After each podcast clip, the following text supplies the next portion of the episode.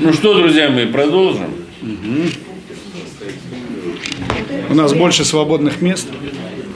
Да не все еще, подожди, сейчас будут подходить. Ну и хорошо. Продолжим а, на, перех- на переходной составляющей а, Друзья мои, мы продолжаем. на, на составляющей, которая связана как раз с финансами. И мы вот здесь в кулуарах обсуждали историю того, каким образом, что в каких фидуциарных либо в цифровых системах учитывается, либо не учитывается. Я еще раз акцентирую свое мнение, исключительно свое мнение, но выработанное несколькими крупными проектами, в которых я участвовал в создании и криптовалютных, и электронно-денежных контуров, да и, собственно, обычных ценных бумаг тоже выработки. Каждый инструмент хорош только для своего конкретного решения. Если вам для продвижения, для привлечения э, денежных средств под определенный проект не нужны глобальные цифровые платформы, забудьте о них и не делайте ничего в этой ситуации. Потому что вы усложняете себе жизнь. Усложнять жизнь никакого смысла нет. Э, У нас в этом году мы столкнулись с другой историей. Понятно, что никто никому счастья в цифровой экономике никогда не обещал. И как раз применительно к криптовалютам в этом году Федеральная резервная система в мае начала зажимать активно гайки. Ну, прямо вот там вентиля вкручивала. Соответственно, Центробанком было, были разосланы специальные документы, которые требовали от них, что ответственность за эмиссию криптовалютных денежных средств в случае их конкретного обмена на обычные деньги должны контролировать Центробанки. А функция, когда вы создаете цифровую платформу под выпуск криптовалют, а криптовалюты они становятся только после того, как вы проведете пресловутая тоже трехбуквенная аббревиатура ICO, Initiative Coin Offer, э, которая в данной ситуации просто объявляет на бирже наличие возможности обмена как раз вот этой вот некой цифровой единицы на обычные деньги через биржевой инструмент. Поэтому счет-то у вас должен быть обычный, нормальный, качественный счет, на который вы будете принимать денежку. И счет желательно, чтобы был в Европе, в Швейцарии, в Соединенных Штатах Америки. Когда вы начинаете этим заморачиваться при принятии решения по созданию проекта, по его уже осуществлению, у вас оказывается, что счет-то вам никто не откроет.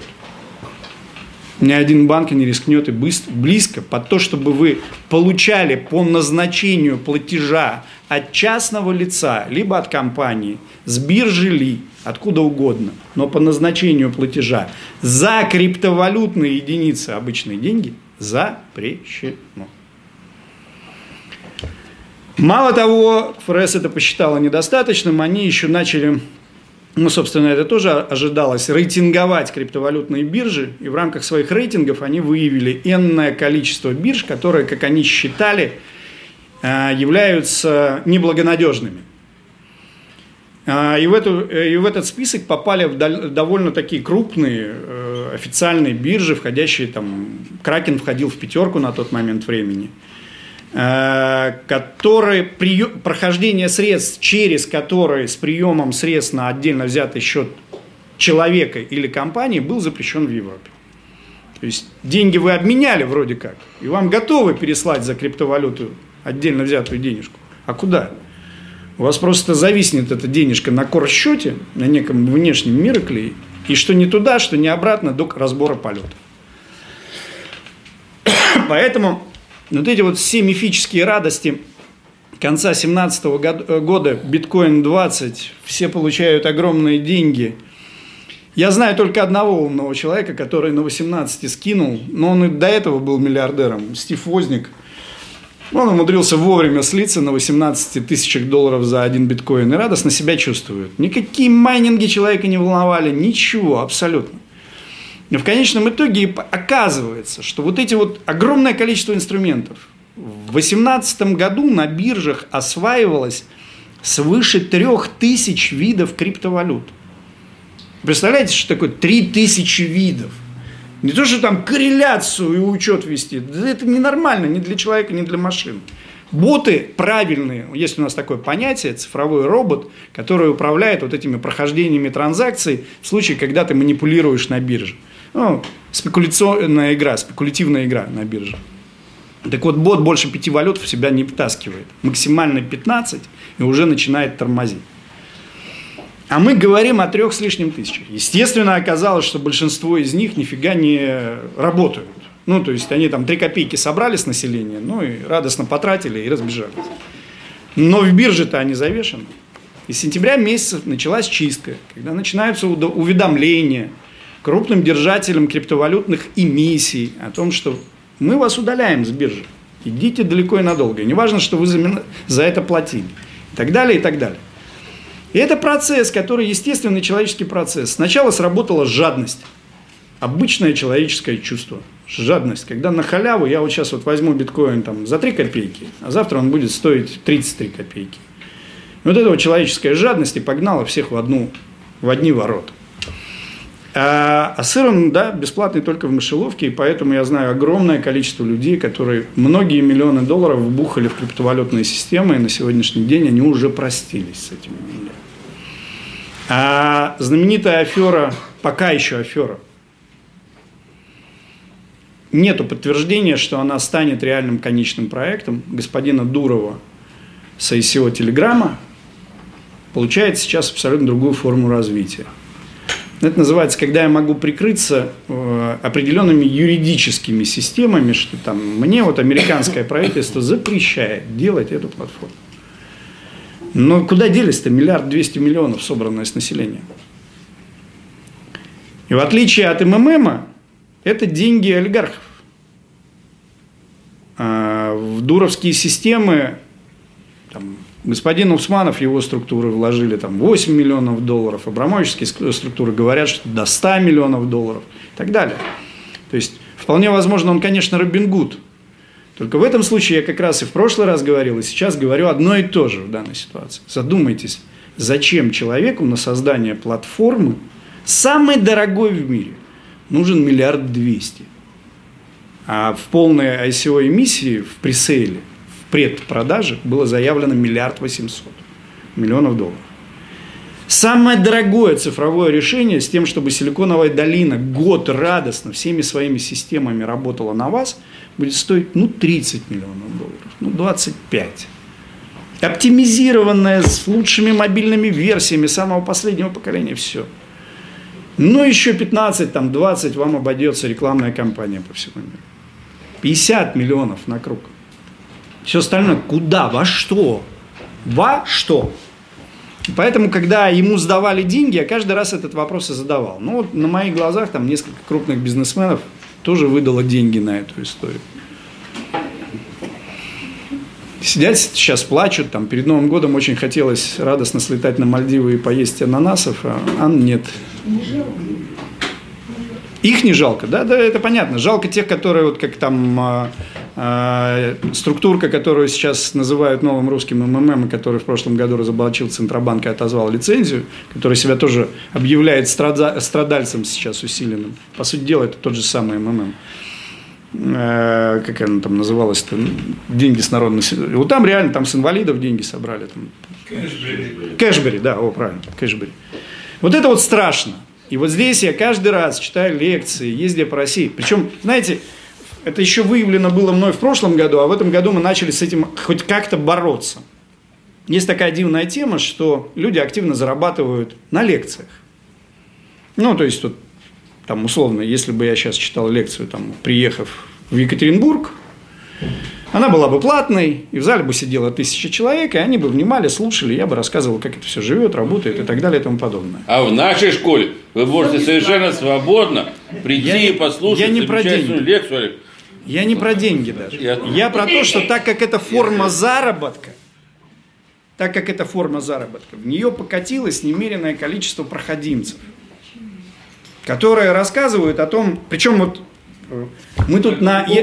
Есть, есть такая дивная площадка Safe Future Security, которая отряжена как раз под э, различного рода кибербезопасность. То есть глобальная выставка, финансируемая государством на огромные бабки и так далее.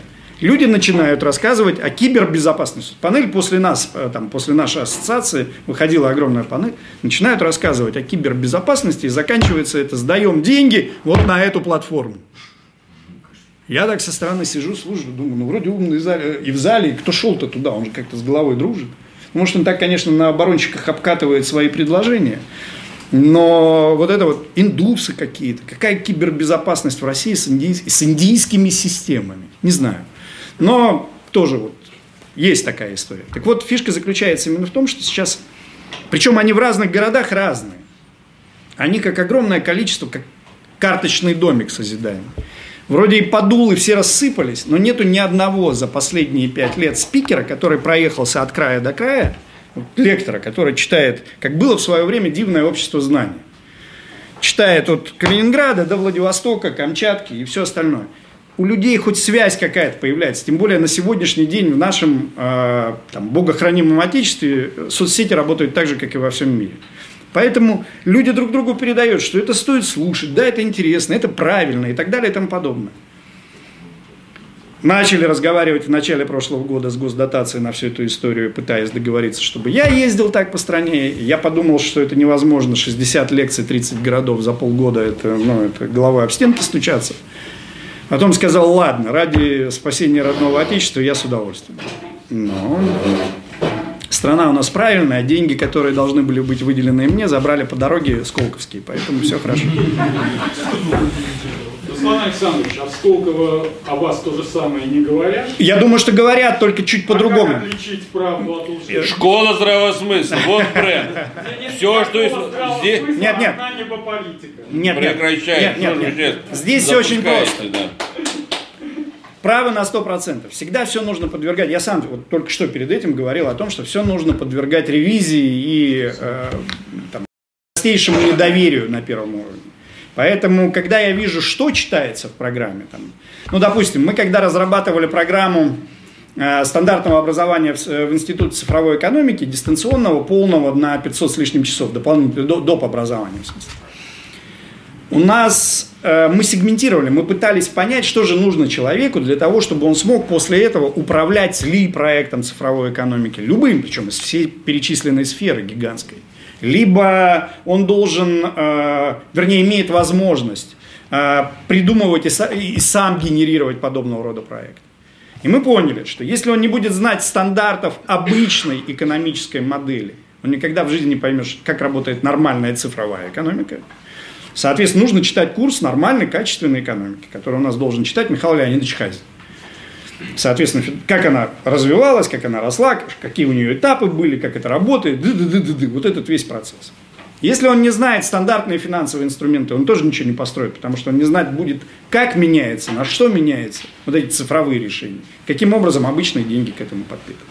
Если он не знает юриспруденции, связанной с информационной безопасностью в юриспруденции именно, информационное право, то, что называется, в принципе. Тут тоже он дальше не поймет, каким образом делать, что и чего, каким образом, и какие э, правовые тренды в мире существуют для этого. Если он не знает международной правовой практики с точки зрения того, каким образом разные государства на сегодняшний день решают вопрос опосредования различного рода разрешительной документации для элементов цифровой экономики, то тоже как он будет этим управлять. Я же сказал, это все трансконтинентально. Вам а, вот сейчас для того, чтобы вы а, создали фирму и решили там определенного рода платформу, оптимально сделать это в Российской Федерации, либо это сделать там на Кипре, либо в Папуа-Новой Гвинее, либо где. Ну, вы же выбираете оптимальный вариант. Налогообложение, формы, решения государственные, ды ды ды ды ды и перечень. Соответственно, это тоже нужно знать и давать. Семантику, социологию, для того, чтобы понимать, как это уживается с нормальным психологическим портретом человека. Семантика с точки зрения того, каким образом вы вообще модель строите как таковую. Форму IT-моделирования, как три формулы. Это, соответственно, облачность, бигдата и блокчейн в виде распределенного реестра. И так далее, и так далее. Вот когда мы для себя в виде э, целой истории поняли, что еще и, и нет учебников по всем этим, мы вдруг начали запариваться над академическим подходом к теме. Вот здесь ответ как раз Сколковским с, с моей стороны, если они готовы в рамках одного спикинга рассказать хотя бы общее прохождение там, за 16, за 18 часов, а я к ряду читал под заказ от точки до точки за три дня. Вот всю модель. Но только бегло, так, чтобы люди успевали только конспектировать. Без огромного количества вопросов и отработки навыков самих как таковых. Так вот, фишка заключается, вот готовы они это все дать. А оказывается, когда ты начинаешь с человеком разговаривать, максимум, что он понимает, это модель, как собрать в фандрайзинге бабки, и что, каким образом создать мобильную версию, у кого заказать оптимальное платформенное решение. Все. Как работает модель, он не знает, а он читает. Поэтому, когда вы смотрите, все, на все же есть интернет. Смотрите и смотрите, что он читал, где он читал, каким образом, кто у него был слушатель. Это же все, ну вот у нас есть такая точка для криптовалютных как раз решений, очень активно пользуемая. Это advisor board. Некие советники, которые участвуют в проекте своими лицами. И в прошлом году, когда на это все сыпались деньги, не в прошлом, а позапрошлом, 17 участвовали все во всем. Потом люди опомнились, Потому что начали задумываться, ну хорошо, я сейчас получу 200 тысяч долларов, а мое лицо засветится в каком-то очередном МММе. Как сейчас вон Коля Басков с Бузовой отбываются от э, как раз Кэшбери по поводу того, что прокуратура выставляет им счетам за то, что они пропагандировали конкретно и обувалого людей. Деньги-то они за это получили, получили, участвовали, участвовали, соответственно. Компенсировали? А, нет. Если ты являешься рекламным образом, ты обязан хоть что-то понимать в этом. А так это просто использование твоего рекламного образа. Тогда как контракт составлен? Это уже юриспруденция. Как, рабо- как, как составлен контракт? Если это просто портретник, одно. Если ты загонял людей, они сдавали деньги, это другое. Разного рода юридическая ответственность. Но неважно. Так вот, фишка и заключается в том, что когда вы видите вот эти вот все параметры, сейчас уже головы остыли. Мы не лезем во все. Мы читаем там, где нам хочется, где интересно. Где интересно, чтобы люди поняли. Где ты сам себе, отражаясь, начинаешь что-то понимать сам. И так далее. Потому что все остальное, это монетизируется абсолютно другими порядками. Это вот то, что где что понять. Сколково просто штука такая, которая засыпана деньгами на сегодняшний день со стороны государства. Они привлекают в основном э, тех, кто максимально присутствуют в медиапространстве, и не русских. Ну, то есть вот у них вот этот курс, который я сказал, за полтора миллиона рублей, там 90% англоязычного материала. А, при этом, при этих полутора миллионах тебе не переводной материал дают. Тебе отдают англоязычный материал, и ты сам разбирайся, как ты его будешь переводить, либо будь англоязычен добр сам. Поэтому здесь все тоже как бы так, вилами по воде и везде по поводу водянистости любой лекции. Вот если мы сейчас начнем смотреть то, что я наговорил за этот период времени, воды там море. Я просто вам пытался простым языком, а вот это и есть вода, простым языком, не айтишным, объяснить, как работает модель, и вообще, что она из себя представляет, эта модель. Потому что у модели может быть абсолютно точный, я там могу описать сейчас конкретный проект, связанный, там, допустим, э, с оцифровкой э, возможностями, вернее, оцифровки со стороны Росатом. Конкретный проект. И я назову, как он действует или еще что-то. Либо конкретный проект, связанный с э, криптовалютой, либо с электронными деньгами. И это час. Это конкретика, там ни слова воды. Но я тогда не рассказал о цифровой экономике. Я не рассказал, как это работает, как это живет на сегодняшний день. И, кстати, один из, из основных вопросов, я вычленил здесь пять вопросов, которые пришли в интернете за этот период времени, вот с момента прошлой лекции, там, как-то систематизировали мы все их. И основной вопрос, что станет основными трендами цифровой экономики в 2019 году. Ну, то есть я как специалист, что вижу, какие платформенные решения могут быть самыми интересными вот сейчас. И здесь с обратной стороны к началу. Начнем как раз со сферы финансовых инструментов. А, то, что Дмитрий Анатольевич сказал позавчера, что поздно хранить, э, рано хранить биткоин, наверное, он прав. Я тоже считаю, что криптовалюту рано хранить. У нее есть свой высокий потенциал и свои высокие возможности в решениях. А, поэтому с точки зрения финансовых инструментов электронно-денежных либо криптовалютных, которые будут фандрайзить по миру, самые интересные являются как раз там, где вычленены уже на старте социальные офлайн сообщества, то есть те, которые мы живые люди – вот школа здравого смысла – это сообщество. У него есть свои необходимости, и есть в рамках этих необходимостей определенные цифровые решения.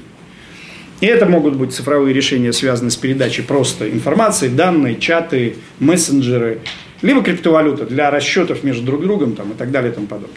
Вот когда эти социумы свыше определенного объема, ну, то есть там миллионы, миллиарды, сотни миллионов там, э, людей объединены, и эта ниша существует факторизированно, то и у нее есть какой-то вопрос между друг другом в коммуникации, то вот эти вот платформенные решения и будут трендом этого года.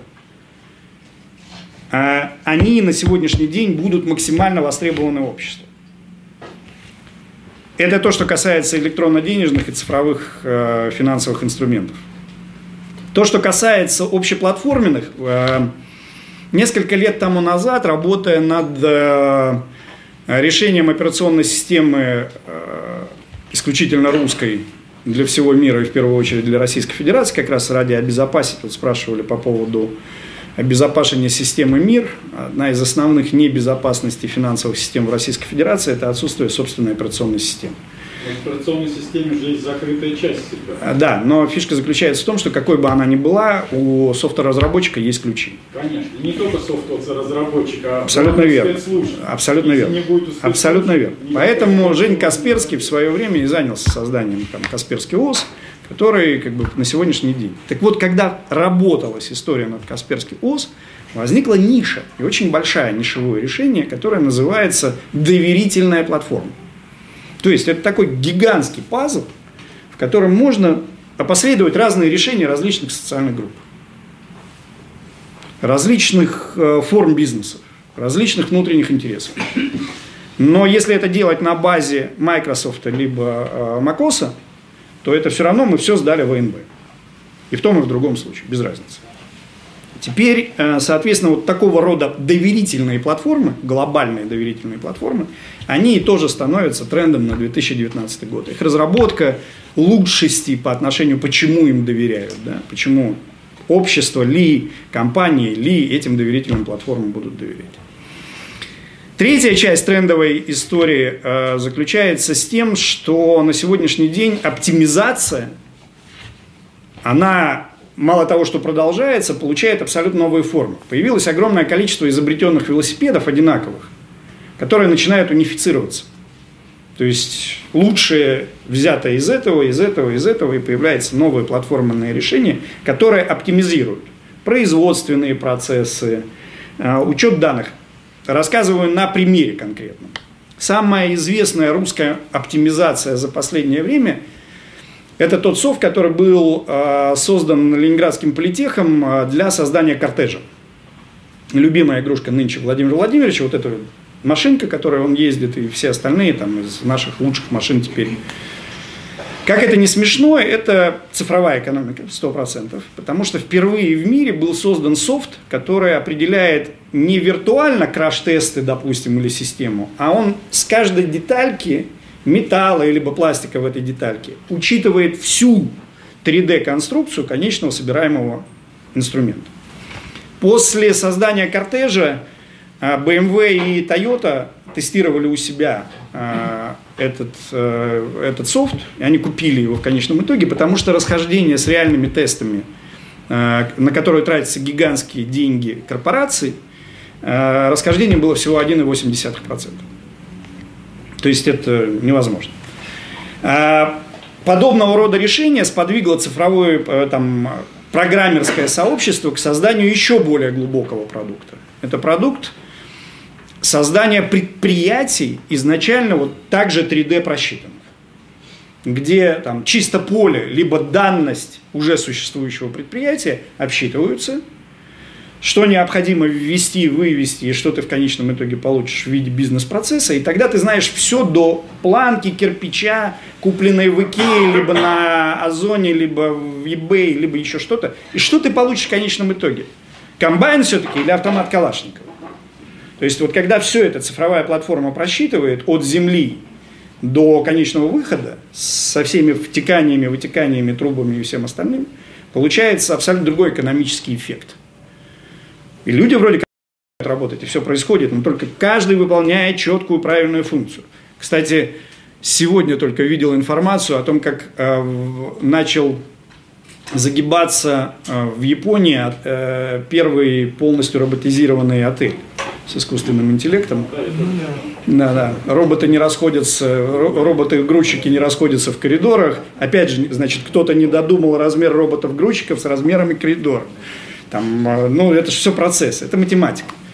И вот здесь возникает самый главный тренд 19 и последующих годов, который я считаю, что будет, это практически война за разрушение монополии Амазона по э, расчету больших математических массивов.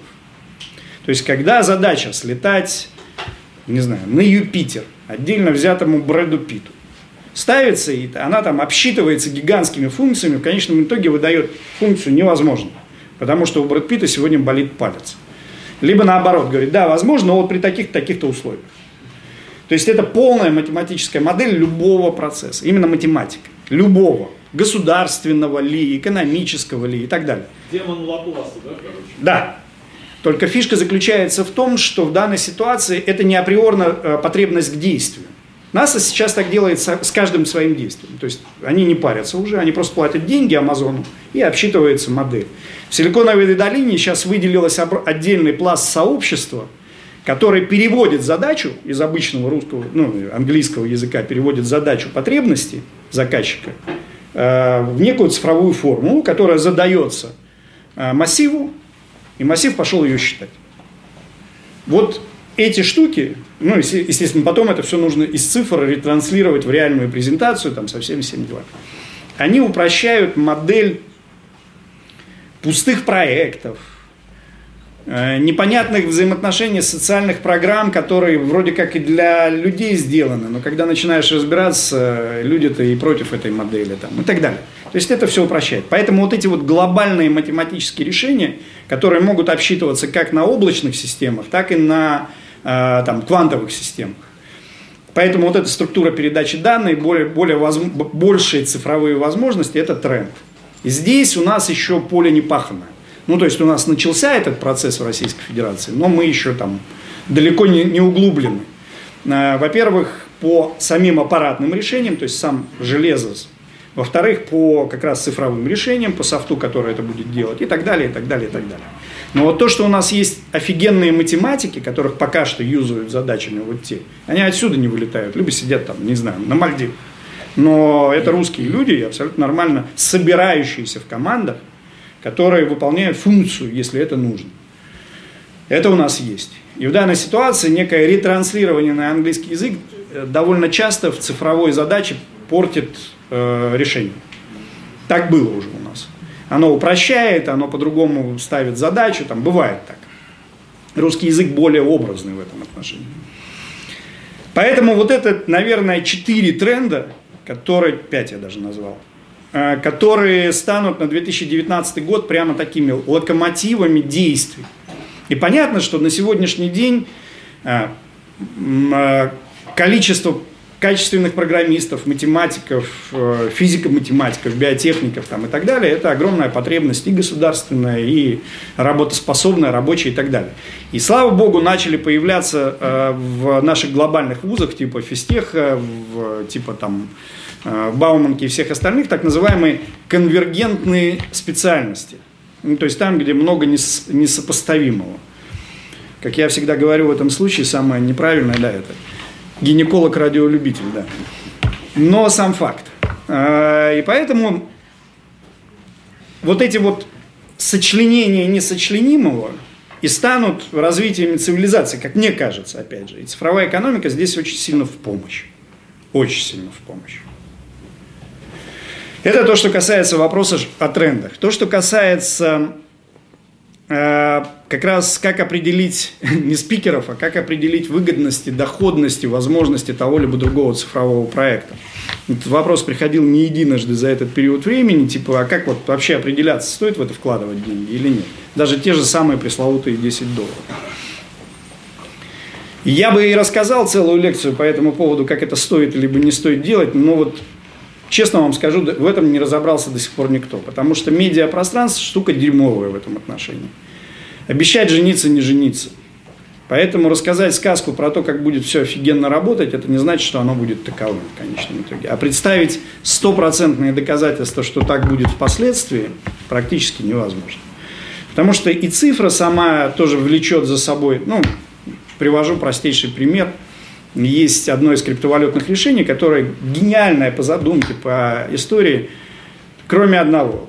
Большая беда с головой у самого владельца, и он его утилизировал до уровня обеспечения MLM-систем, и система сейчас рушится. Ну, она вот видно, как она каждый день там теряет деньги, рушится, там все происходит и так далее и тому подобное. Плюс, по ходу, их несколько раз хакнули там, и так далее и тому подобное. Поэтому сказать, что все будет 100% успешно, риски все равно всегда есть. Это первое. Второе, то, что касается с прямым кидаловым, как это на русском языке обычно звучит, это тоже довольно такая процесс уже проще для определения. Есть у нас такая штука, называется, когда это криптовалюта, white paper, либо просто описание проекта. Всегда обращайтесь каким-то дружественным специалистам. Если это финансовый инструмент, идите к одним, к другим, к третьим, к десятым. Они вам какую-то картинку, даже абсолютно субъективную, но нарисуют. И вы как-то придете к мнению, стоит, не стоит. Третья часть в этой ситуации, это то, что касается самих платформенных решений, когда у вас собирают бабки на реальный бизнес-процесс, связанный с цифрой.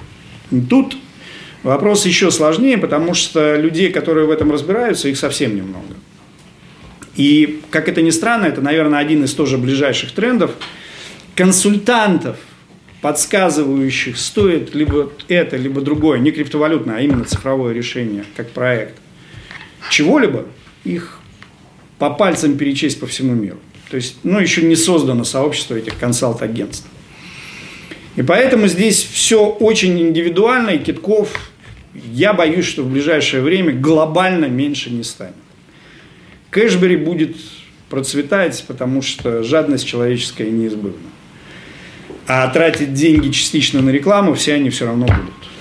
Поэтому просто больше советуйтесь, больше слушайте, лазьте больше по интернету, читайте. Если это криптовалютное решение, то в любом случае старайтесь переводить и читать э, white paper и разбираться в нем. Ну, это у нас главный правовой документ, который описывает и проект, и смысл его жизнедеятельности. Поэтому прежде чем даже дать 10 долларов, дабы не стимулировать мошенников, просто покопайтесь в проекте, стоит он того или не стоит. Э, действительно ли мы настолько сильно отстаем в техническом, в техническом отношении и в, образовании, в образовательной сфере цифровой экономики, как говорят СМИ? Но я уже частично на этот вопрос ответил. Нет, я не считаю так. Образовательный процесс стал налаживаться, люди из правильных сфер начали говорить правильные вещи, и как-то это уже приходит к какому-то результату. Ну, как минимум, процесс в эту сторону двинулся. А то, что касается аппаратных решений, либо цифровые решения, я уже говорил и в начале этой лекции, и вообще, в принципе, часто говорю о том, что их прорывных для мира довольно немало в Российской Федерации. Кстати, а, в Силиконовой долине тоже, как это тоже не странно, и на русских деньгах, и на русских проектах работает очень немало русских людей. Поэтому, собственно, здесь тоже говорить о том, что мы там отстали немыслимо от всех остальных, нет. И особенно если сейчас будут найдены решения там, а, о разрушении монополии Амазона, либо каких-то своих, как раз тех самых суверенных решений для России, мы вполне возможно побежим быстрее и более качественно. Но одномоментно это не получится. И эти 2 триллиона 148 миллиардов не спасение. Это не наступит за этот год однозначно. А сейчас предлагается огромное количество образовательных программ. О, как раз этот вопрос и был. И вариантов консультаций по теме цифровой экономики, на что стоит обратить внимание при выборе площадки или конкретных лекторов, консультантов по цифровой экономике. Я уже сказал все здесь. Ну, то есть, опять же, так же, как с самими процессами. Вы же вкладываете в собственное образование. Почитайте о людях, почитайте о площадке, о самой, о том, кто уже зашел слушателями, почему это, как это, интересно, неинтересно. Насколько доходчиво объясняют материал. Потому что вот так же, как и если бы я не лил воду, объясняя всю эту историю, а начал сейчас айтишным языком объяснять весь процесс любого из э, пунктов описания цифровой экономики – Мало того, чтобы мы там на несколько дней остались бы здесь, никто бы первые, первые 15 минут, никто бы вообще ничего не понимал. По той простой причине, там особый язык. И там есть очень такой нехилый момент, я очень люблю этот момент. Это Владимир Владимирович Путин выходит после разговора с Виталием Бутыриным, выходит, э, это было прошлом году на экономическом форуме. Говорит, все, надо. Они должны были говорить 15 минут, проговорили 2 часа. Стоит вся свита, все это стоит. Владимир Владимирович выходит так задумчиво в потолок, говорит, да, все, нужно.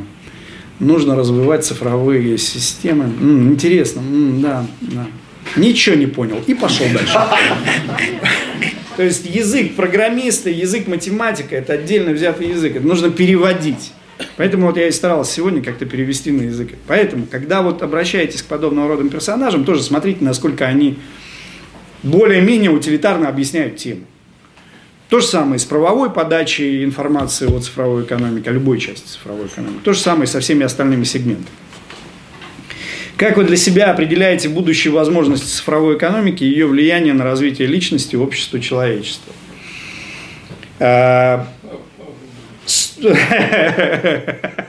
Да, это как э, Андрей Петрович Девятов, да. Э, нет, я как раз определяю, что и для личности это дает огромное количество возможностей, раз. Второе, это используется постоянно, ежедневно и будет продолжать использоваться везде. Если не идти по пути и в данной ситуации довольно лгущего самому себе как минимум Гера Стерлигова – который говорит, что нужно валить лэпы и пойдемте жить все в лес и выращивать себе пшеницу и хлеб. Да. да. Так вот, э, фишка заключается в том, что для отдельно взятой личности это уже в природе. То есть мы этим уже живем, пользуемся, обретаем, разбираемся в этом, пытаемся как-то адаптировать себя и развиваемся в этом же направлении. Мы видим новые какие-то истории, видим, как это развивает нас, даже в мышлении том же математическом. Люди, которые абсолютно гуманитарии, не математики, начинают разбираться в математической логике событийного ряда, связанного с цифровой экономикой. Это интересно, поэтому в личности это точно развивает. А то, что касается общества, точно так же я вот сказал, что одним из трендовых сегментов является вычленение социальных э, сообществ, общества, которые будут вырабатывать, по сути дела, э, собственные пассионарные возможности на базе, в том числе цифровых решений ради продвижения общего процесса жизни на Земле. Тоже возможно. Да, здесь есть блуд тоже, но возможно. Поэтому для общества это тоже значимо. Это модель взаимоотношений в обществе, точно. Различного рода инструменты по-разному, но упрощают модель взаимоотношений в обществе. Для человечества, но ну, это уже развило и развивает, продолжает человечество во всяком случае, в том векторе, в котором мы, о котором мы говорим. Если валить лэпа и идти выращивать пшеницу, это тоже развитие человечества, но только по-другому. Поэтому в таком варианте развития, вектора развития человечества, да, это однозначно, и все, что касается цифровой экономики, это развивает общество и развивает человечество как таковое. Поэтому мое мнение, а, мы уже не избежим ничего в этом отношении, оно уже развивает нас, как развивает, а вот как это мы будем корректировать и адаптировать в себя и применять как навыки, это покажет время. Я, собственно, все. Можно Да, теперь вопросы от вас. Так, а, тихо, послушайте. Есть тамада за столом. Давайте. Первый вопрос. Ну, может, мне послышалось, э, но вот э, такое применение, как, например, там закон о повышении пенсионного возраста или закон о самозанятых, в котором э, начинает участвовать миллион индивидуумов, которые каким-то образом каждый принимает сам решение, вот его последствия можно будет обсчитать. Да, конечно. Да, и мало того, э, на самом деле, э, я каждый раз задаюсь вот странным вопросом, почему модель развития американского общества при наличии амазоновских возможностей не обсчитано у них. То ли они этого боятся сами. То есть повышение или понижение ставки ФРС а, можно обсчитать? Все можно обсчитать. Вообще в этой жизни можно... Это как э, Толкин, либо «Игра престолов». Есть сценарий при определенных условиях что если будут создаваться на каждом этапе вот такие конкретные условия, высчитывается математическим образом, к чему мы приходим в конечном итоге какие усилия приложить вот здесь, а что нужно сделать так, а вот так и так далее и тому подобное. Либо идут постоянно сбои вот этих моделей, то есть либо их уже просчитали, но продолжают, продолжают эти сбои, либо действительно, ну вот как нам упорно говорят, такой задачи в Силикон не поступало и на Amazon. То есть они просто боятся эту задачу ставить.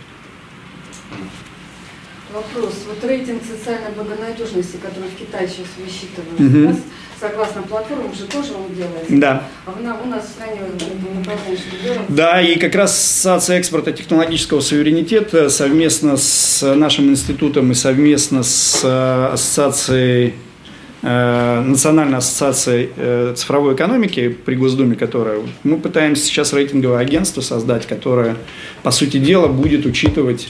Да, мы разговариваем постоянно с ВЦИОМом по поводу того, что они ни сном, ни духом тоже во многих вопросах. Им задачу администрации президента не ставят, а вот они ни сном, ни духом. Да, это, и я считаю, что это очень необходимое действие, потому что оно создает как блэк-листы, так и качественные листы, показывает, куда двигаемся. А социальные угрозы для человека, который, допустим, не хочет жить по этим стандартам, какие существуют? А, большие. Да, хорошо. Потому что на сегодняшний день... э, человека же будет сокращаться. Э, Ну, здесь не понятие длины жизни, здесь не понятие суверенитета личности. Вопрос заключается в том, что вот помните знаменитый момент э, оставания неписах старообрядцев за, на определенных соляных путях на рубежах? Ну, это такая же история, то есть они отвергали определенное развитие общества в тот момент времени и принимали для себя свою парадигму развития. Да. Сейчас будут группы изолирующиеся. Уже это происходит, да, и мы видим, и в Америке это происходит, и у нас, и в Китае это происходит. То есть есть группы социальные, которые говорят, нет, мы не будем жить в цифровых системах, и уходят из этого всего. Да, это все там от дьявола, и мы идем от, вот в эту сторону. Да, такое происходит, но это частные маленькие вещи, которые не нарушают общей парадигму. Вы были очень активны, Валерий. Постойте, вот давайте мы послушаем еще э, э, Скажите, другого. пожалуйста, кого вы считаете основным бенефициаром цифровизации? Э, В мире сложный вопрос. Да само человечество. Э, Нет, нет. В каждом случае, во-первых, это всегда отдельно взятая личность присутствует. Потому что львиная доля на сегодняшний день цифровых проектов, начиная от Стива Джобса, Возника и каких-то там Билла Гейтса, Жени Касперского там, и так далее, те, которые пытались так себя, а, самовыразить, сделать что-то красивое, правильное, лучшее для человечества, что, собственно, мы в конечном итоге и получили. Тот же самый э, несчастный, бедный, мне его так искренне жаль, если бы не свои какие-то его зацикленности, его действительно можно было только пожалеть, господин Цукерберг. Э, Да, потому что, ну, ему теперь-то по рукам бьют все время за ту радость, которую он хотел подарить миру. Ну, то есть общайтесь, радуйтесь, жите, живите. Изначально своему социуму в Он что-то университете. сделал, а Да. Э, Да, и вот здесь возникает другой бенефициар. Соответственно, да, цифровую экономику а- активно начали использовать, и мы показывали в розыгрыше последнем, крайнем, э, в, э, в бридже, мы показывали, что мы начинаем учитывать уже как э, глобальные мировые э, проекты, используют цифровую экономику. И они ее начали рассматривать уже как э, такие части, части глобального человечества, жизни человечества, функции. Управление. И управление в том числе. И управление, и контроль. Попытки к управлению и контролю. Попытки. Пока это не получается. Пока не получается. Нет. Е- Единого центра пока Нет. нет. И даже Facebook при обсчете моделей, которые дает э, за счет Facebook, они очень близки к реальной социологии. То есть э, попадание в ЦИОМ использовал первый раз Facebook на расчетах в Венесуэле. Это было три года тому назад, два года или три года тому назад. В общем, на выборах в Венесуэле они это использовали, и они подали, по- по- показали погрешность меньше 2%. Знаешь, ну вот в контексте этого вопроса добавка небольшая. Вот а, видно, что стремительно меняется человек и стремительно меняется среда его обитания. У нас это факт такой. И вот ясно, что цифровизация, по большому счету, играет здесь существенную роль.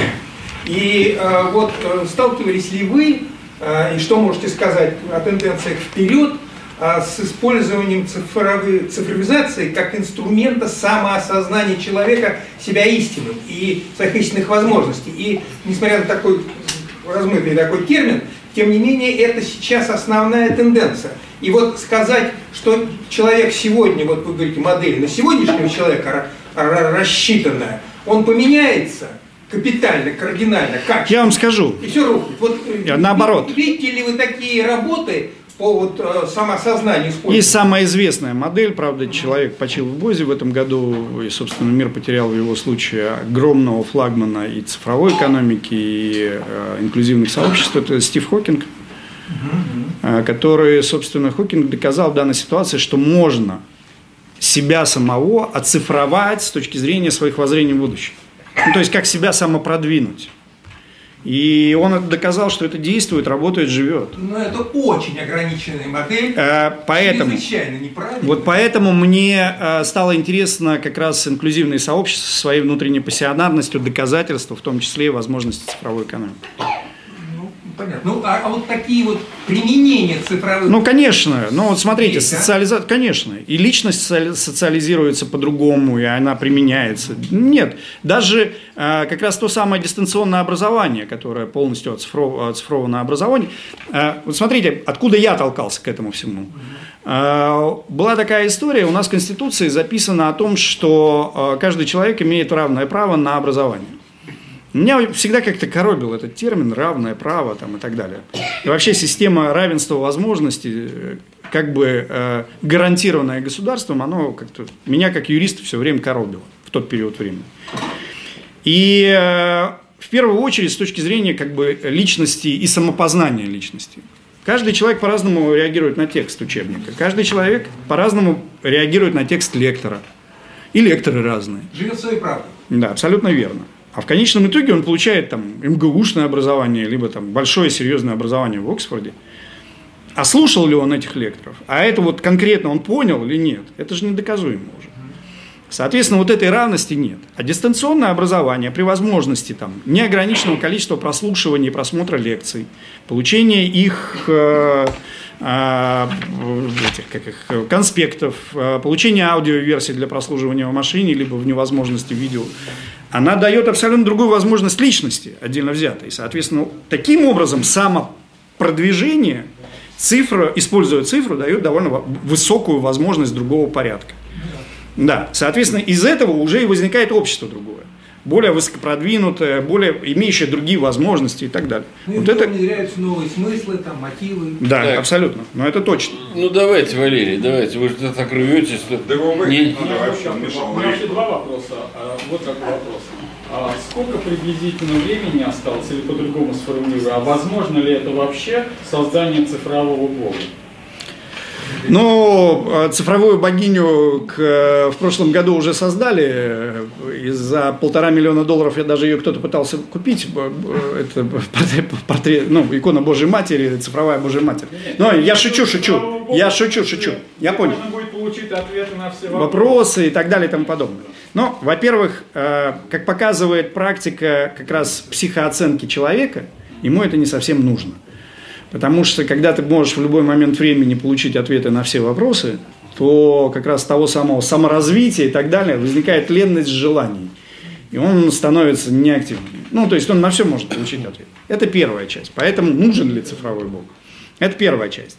Но понятие цифрового бога, как бога, а, бо- ну, вернее, более высокого сознания, ну, не- нечто извне, как с более высоким сознанием.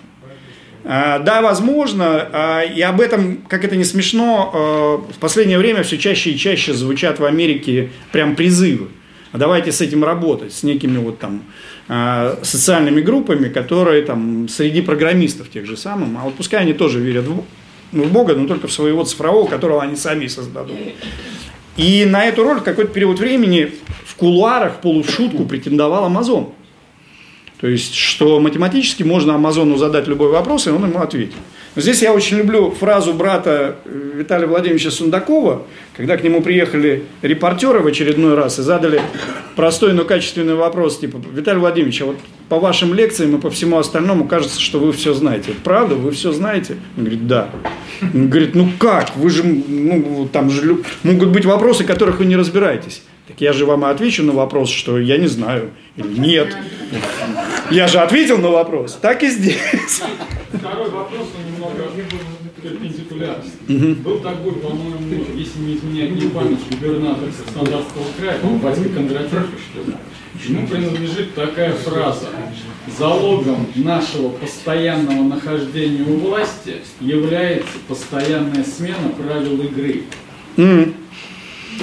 Ну, это вопрос, э, как вот вы создаете платформу, там все Да. делаете, а вам игры поменяли правила игры. Я понял, понял. Все, все порушили. Ну, это так и есть. ФРС в этом году несколько раз, за последние три года несколько раз меняла правила игры. То они разрешали, то они отпускали. Китай периодически вообще может в одну и в другую сторону качели качать. у них закон просто так меняется, то в одну, то в другую сторону, то запрещаем вообще криптовалют, то разрешаем. А в Тайване, допустим, с первого дня существования криптовалют э, вплоть до расстрела за использование. Это является махинацией первого, первой категории. Финансовой махинацией, если будет создаваться криптовалюта на Тайване для последующих использований среди тайваньских граждан, это махинация первой категории. Правильно? Да, но так вот, возвращаясь как, как бы к ответу на этот вопрос, э, дело в том, что манипулировать, в том числе и цифровыми решениями, да, возможно. Весь вопрос до какого предела и насколько это нужно. А, и власть ли это, если она манипулирует изначально настолько цинично, задавая себе эти параметры, ну, это, ну, поверьте, э, в какой-то момент для себя я установил какие-то табу ценности, которые мне не позволяют этого делать. Я не хочу, просто не хочу. Есть гораздо более интересные задачки, которые можно решать, которые там, позволяют по-другому жить. И я думаю, что таких, как я, больше. Я бы хотел знать, поскольку я бухгалтер из СССР родом, я бы хотел знать, какой статистикой, какой базой вы пользуетесь. Сегодня в стране учета нет, статистики нет, она кривая. И если делать анализ из той статистики, которая сегодня рождается, то получается анализ кривой. Ну, э, вы во многом правы. Э, проблема присутствует, но есть так называемое время новой математики как мы ее сейчас называем. То есть это время, в которое статистика вот как раз на фазах вычисляет вот эти ошибки.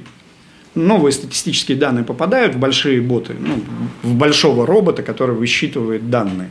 Он видит погрешность. Это можно в цифре задать. Погрешность, допустим.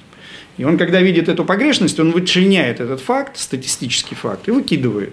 Ты смотришь, может быть, это было решение человека, либо какой-то законодательный акт, который неправильно был принят. Но это статистическое действие в какой-то момент времени. И, но оно не укладывается в общую модель. Поэтому все равно математическая модель э, на сегодняшний день расчетов и статистических данных, она присутствует. И она довольно большая. И на ней базироваться в начальном анализе и финансовом в том числе возможно. Я не про это. Угу. Вот когда Значит, не понял. Учет сталинский, угу. мы производили, э, сейчас все путают товар и продукт. А, понятно. Значит, продукт – это себестоимость, товар – это себестоимость плюс там что угодно накрутили. Да. Вот на сегодняшний день государство, раньше государство с нас брало продуктом. Оно нам возвращало зарплату, стоимость сырья материалов, накладные расходы. Там, ну, Это уже социосистема, это данные социосистемы. Остальное получали продукт государства и распределяло его как Правильно. хотелось. Ну, сейчас На есть сегодняшний гос... день сейчас... это превратили в деньги, в сумму. Я понял, понял. И мы не знаем, сколько у нас произведено тракторов, сколько болтов. Вы правы. Как, откуда вы берете? А, нет, у нас у нас как раз есть доступ, когда нам дают требования, у нас есть доступ там, к хорошим базам данным ФСБ того же самого там, и так далее. И тому Откуда подобное. ФСБ знает, сколько болтов на М10 О, поверьте, еще как знает. Учет данных, поверьте, поверьте. Мы, э, я имею отношение к одному из проектов, которые как раз создавали на базе сушки. Э, мы делали математическую модель, а человек создавал как раз вот это пластиковое крыло и вакуумную систему его там, выработки этого всего этого. Сам станок. И мы тогда первый раз с этим столкнулись. Еще как учитывают. Мама не горюй. Только у нас а, есть, про... да, а, у нас, у нас есть проблема другого порядка, которую мы вот в прошлый раз говорили. Это новая база данных, э, время новой математики. Э, это история, которая касается как раз э, штрих-кодирования, учета верификации подлинности того либо другого предмета, которая попадает через цифровые базы данных от продукта ли, либо товара ли к самому А производителю и Б в статистические учетные базы хранения. Поэтому сейчас это происходит. Просто сейчас новое время, уже буквально там последние 3 или 4 года, и старое цифровизуется, и новое подлежит цифровизации. Так же, как сейчас, ну, на, казалось еще 2 года, 3 года, там, 2 года тому назад, казалось, что учет по девятому контрагенту в налоговой э, это какой-то бред, невозможно, да, там высчитать НДС, ломку НДС.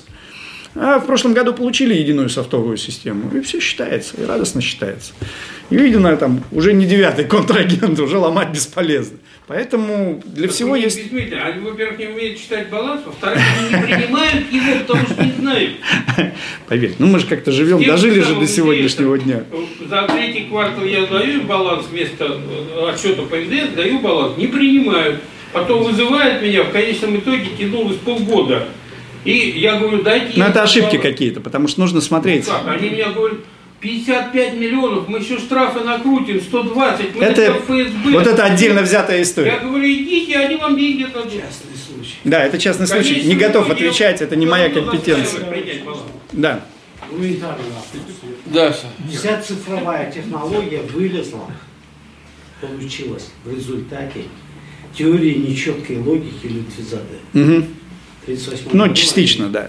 Ну, а и- Там и, Кан, и Кантер во многом э, покопался в этой истории. Ну, не важно. Всякая- философия выливается в математику. Да, естественно.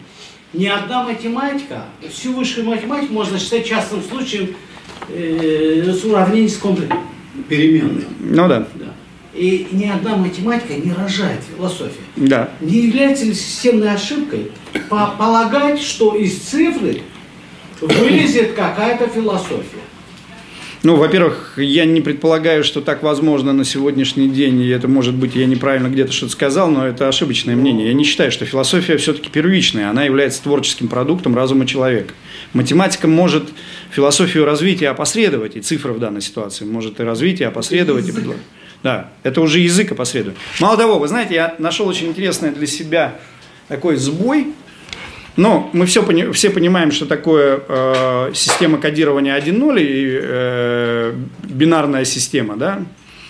И вдруг оказалось на уровне философского восприятия мира, что это как раз нарушает стандартную триадность мира.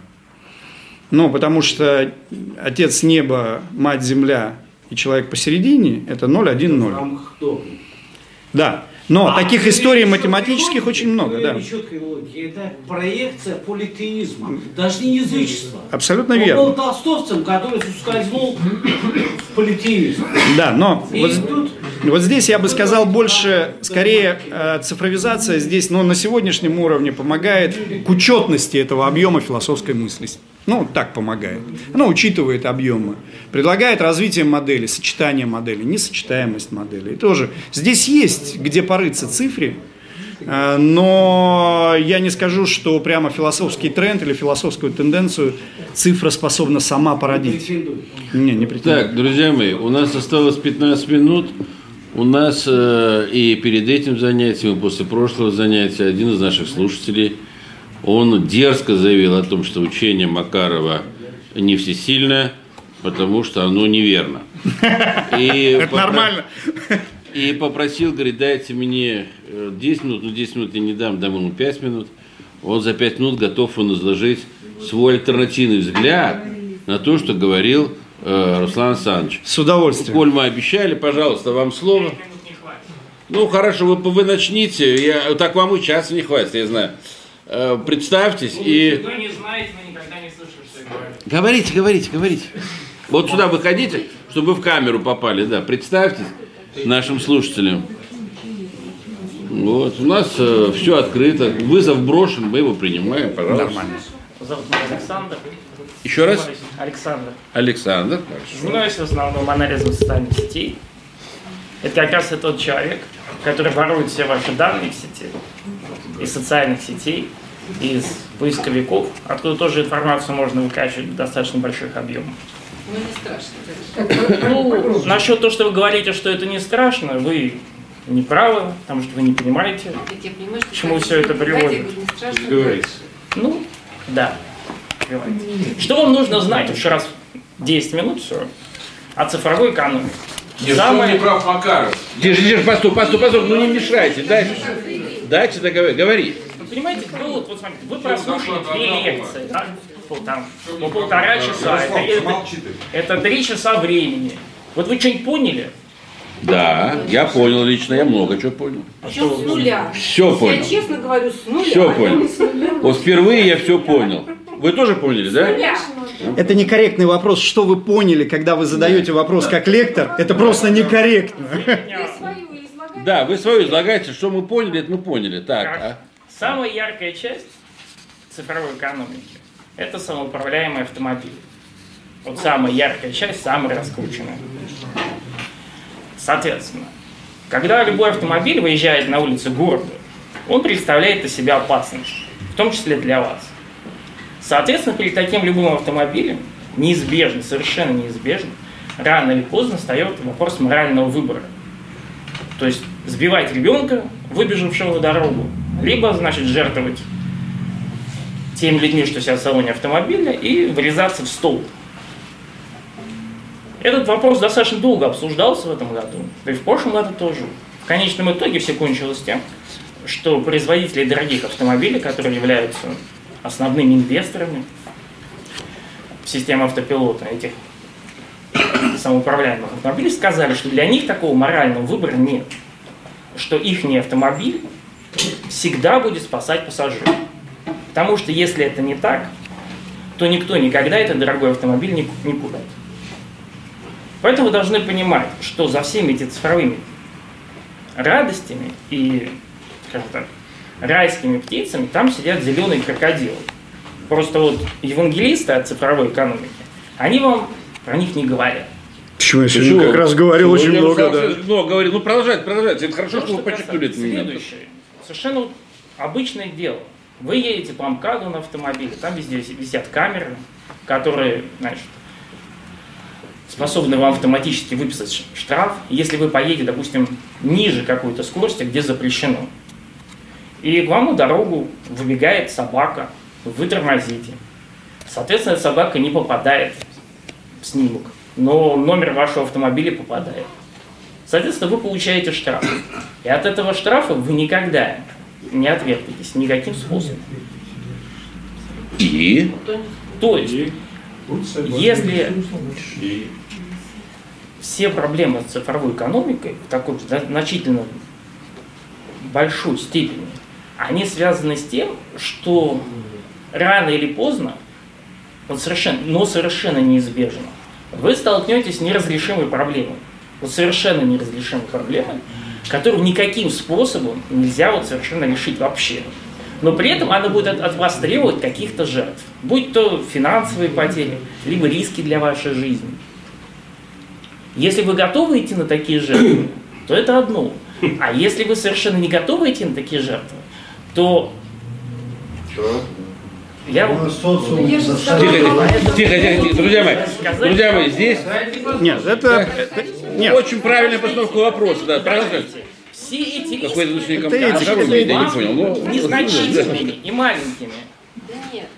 нет, Ну, это этика, этика любого процесса. Это не Конечно. этика. Нет, это, это исключительно Тише, этика. тише. Это, Говорите. да. это не этика, это математика. Ну, с чего вы решили? А, вы, э, Подождите, смотрите, подождите, вот вы только что назвали... При, говорили при- Три часа Хорошо. времени. Дайте вот мне поговорить хотя бы там. А, понятно. Но вы в данной ситуации пользуетесь цифровой экономикой ради собственного хайпа. Александр, Я давайте. не ну, пользуюсь, собственно, вообще-то я... ну. Вот вы... Нет, вам кажется, что все это вот вас лично не касается и никогда к Да вам не же нам придет. так кажется? Ну что Оно к вам придет. зачем? Придет, оно уже пришло. Причем придет в самый неожиданный момент, вот совершенно в Вы залезете в наши головы и знаете, о чем нам это касается вас или нет? Подожди. Оно к вам придет. И совершенно случайно, и в самый неподходящий момент. Александр, что нам делать, скажите? Следующий. Подожди. Воевать нужно. Нет, ну что... Так, Понимаю. Ну, что? Послушай. во всех системах, во-первых, если уж говорить глобально, то, что касается всех терминов, которые использует цифровая экономика, они все неправдивы. Мягко. А в машинном обучении нет никакого обучения. В нейронных сетях нет никаких нейронных сетей. Они там, все говорят, что вот нейронные сети, они связаны, сделаны так же, как биологические нейронные сети, все такое. Вот это чистое вранье. Те нейронные сети, которые используются в машинном обучении для распознавания образов, распознавания звука, никакого отношения к нейронным сетям биологическим не имеют слов вообще. А то, что касается... Вы занимаетесь профанацией сейчас по Подождите. той простой причине, что изначально понятие нейронные сети было создано просто по образу рисунка нейронных сетей, а ни в коем случае не одно и то же. Вы что? Дайте сказать человеку. Ну просто человек профанирует пространство. То, что, то, что касается машинного обучения, это тоже вранье. Потому что никакого машинного обучения нет.